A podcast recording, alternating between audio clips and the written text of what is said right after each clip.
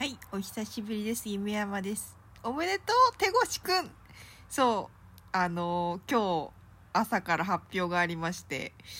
えー1年前に、えー手越くんが、あのー緊急会見を開いて、で、1年経ったということで、今日、あのーこの日に発表があったんですね。で、新聞に出てて、で、あのー7月7日から毎月6ヶ月間シングルを発売して年末にアルバムを出すらしいです。で9月からコンサートをやってっていう発表があって CD 出てなかったんですよね。あの手越くんのファンじゃない人はもう今回のラジオ何にも役に立たないんですけど。あのー CD が出てなくてなんかやってたっぽいでしょ？だけどあの歌ってみた動画とかで歌は歌ってるんだけどあの一応デビューをしてないメジャーデビューじゃない形になってるのでどこからも CD 出てなくてあもう久しぶりのラジオだから滑舌がダメだね。あのそうなんですよ。だから私はこの1年何の楽しみもなくっていう感じで。ねえ。もうびっくりですよ。であのー今日なんかもう浮ついてましたね。でなんか夕ご飯はもうお祝いに飲みに行こうと思って。であの居酒屋に行ってあのちょっとカシスオレンジとかトマトハイとかなんかちょっと変わったやつ飲んでテンション上げて。で会見を見ようと思ったらちょっと歌た寝してて 30分遅刻したんですけど一応歌はでは間に合ってで見たんですけどね「シナモン」っていう歌を出してで真実の愛とかいう意味でなんかバラードだったんですけど良かったですね。ちょっと難しいリズムで多分高いところもあるし手越くんらしい歌で。でなんかこのいつも絶妙に難しい歌を出してくるんですよ。毎回難しいんですよ。でなんか一つあの新曲リリースされてそれが歌えるようになってであこの歌もマスターしたっていう風になってちょっと歌のレベルが上がって自分の。であの待ってるとまた新曲リリースされてそれもまた難しいんですよ。であまたちょっと練習しないと歌えるようにならないっていう感じで手越くんの新曲のリリースとともに自分の歌のあの歌唱力を上げていかないと自分もついていけないっていうこの これがすっごく楽しくてですね。手越くんも好きだしもちろん聴くのも好きなんですけどそれを歌うのがねすごく好きでね。ねあのずっとファンやってるんですけどね。まあなんか本当に多分わかると思いますよ。昔に出てる曲より新しい曲の方がなんか難しいような気がする。なんか年々難しい歌を歌ってるなんか手越くんのレベルに合わせてあのー曲の方も難しくしてるんじゃないかってぐらいうん、だから全然あのついていけてないんですけどでもそれも年々歌ってれば上手くなるかなっていう感じでいつ歌ってもねなんか満足感がないというかあの上を目指す気になるような歌なんですよね。であのーそうやってねカラオケにまた行こうっていう気にさせてくれるっていうのが本当に嬉しくて。手越くんにあの新曲が出ないから他のバンドとかもちょっと聞いてみてたんですけど Spotify とかで。であの聞くの好きな歌はいくらでも見つかるんですよ。であのインディゴラエンドとかあのアレクサンドロスとかあのバンド系とかちょっと好きで。聞いてたんですけど全然声質も自分と違うし英語入ってくるし歌えないじゃないですか。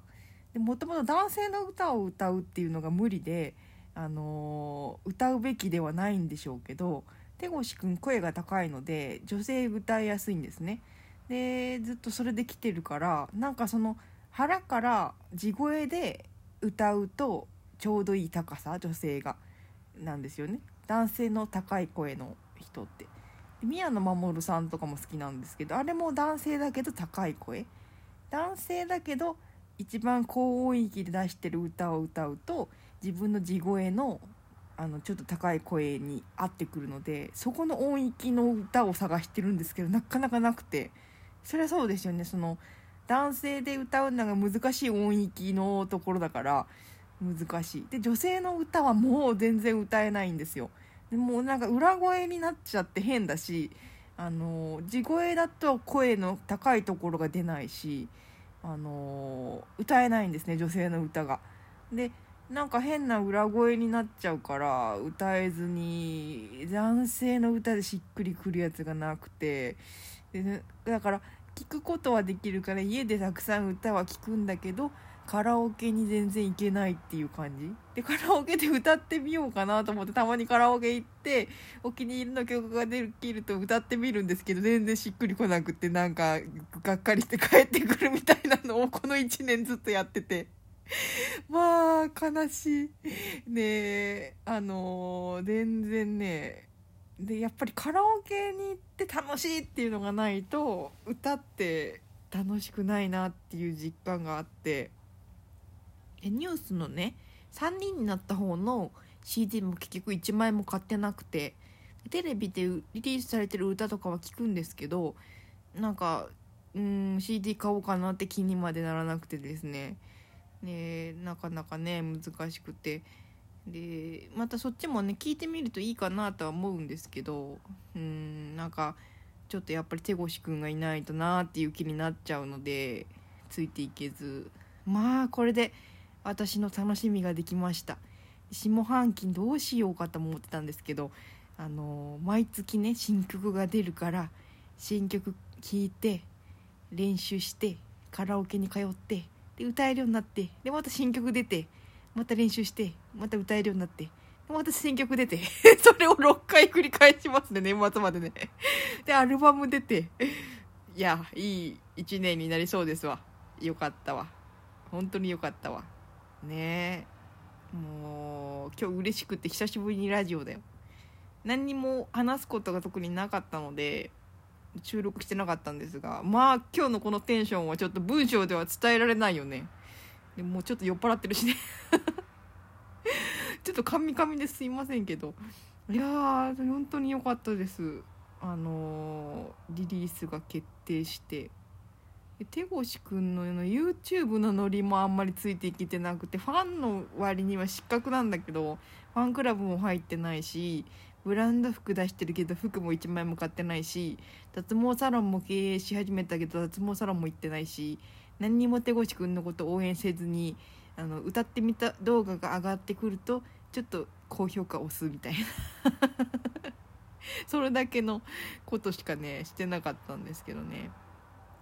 でも今度の事務所はどうなんでしょうね。Spotify とかでもリリースされるんですかね。CD 買わなくても聴けるんだったら CD 買わないかもしれないんだけどなんかブックレットとかがついてるやつを出すとか言ってたんでちょっと欲しいかなと思いますけどね。でも CD は買わずにアルバムだけ買おうかなっていう気もそのもし聴けるのであれば。でも自分のいつも聴いてる音楽サービスで聴けないなら CD は欲しいなっていう感じですけどね。いやー本当に久しぶりにテンションの上がる発表でよかった。もう今日良かったしか言えないわ。うん。ねえもうこの8分間良かったって言ってるね。元気にしておりますよ。あのお久しぶりでしたが。あのー、なかなかねちょっと仕事のペースをね緩くしてね。うん。なんか緩くしてる割にはこまごまと入ってくるから収入もまあまああの安定してるしあのなんかちょっと貧乏生活じゃないけど節約も身についてきてそんなにお金にも困らずにあれですねあのちょっとたまたまってきたお金で任天堂スイッチ買ったりだとかちょっとねあの世界中のあの景色が映る窓のディスプレイを買って部屋に設置してであのいつでも見れるのでちょっと気分変えて家にいる時間も充実したりだとか音がね出るんですよ。であの音楽聴いてて飽きてきたらあの自然音を流せるっていうかあの木だったら木のざわめき川だったら川のせせらぎ海だったら海のこの波の音とかがあの聞こえたりとかしてで自然な感じでねなんかあの夜もよく眠れますしあのいい感じで。ちょっとサブスクになってて割高ではあるんですけどあの買った価値あるなっていう感じであの家のねインテリアも充実させてであの散歩に出かけてはあのアイスコーヒーを飲みに行ったりだとかでちょっとカフェラテ飲んだりとかしながらで読書も楽しみながらしております。あれ？いつもこのラジオトーク久しぶりだと11分か12分か分からなくなって10分で焦り始めるっていう。12分だったっけ？11分だったっけ？ちょっと怪しいところですが。あのもうすぐ終わりですね。いやー本当に嬉しいです。あのもうあのラジオで「手越くんやばいよ」って言ってから1年経つんだね。懐かしいね。ラジオトークも久しぶりにね時々戻ってくると楽しいかなと思っております。ねえよかったよかった。なんか長いこと応援してるといいこともあるんだね。なんかあの見切りつけた人もいっぱいいたけどもう嫌いとか言うのじゃなくてあの見たくない情報は見ないことでいいよね。手越くんの全てを好きにならなくてもいいから。なんか YouTube のこのカテゴリーは見なくていいやと思ったらもう見なかったりだとか、うん、歌だけ見たいと思ったら歌だけ見てればいいし。ねだって他のバンドの人らってそんなにバンドの人の私生活まで知らないし手越くんは情報が多いけどね歌だけ聴いてるアーティストなんていっぱいいるから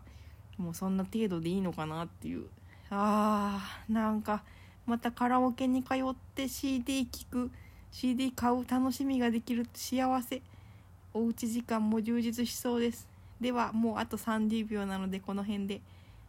いやー手越くん本当にありがとうございました。そして久しぶりに聞いてくれた皆さんもありがとう。またね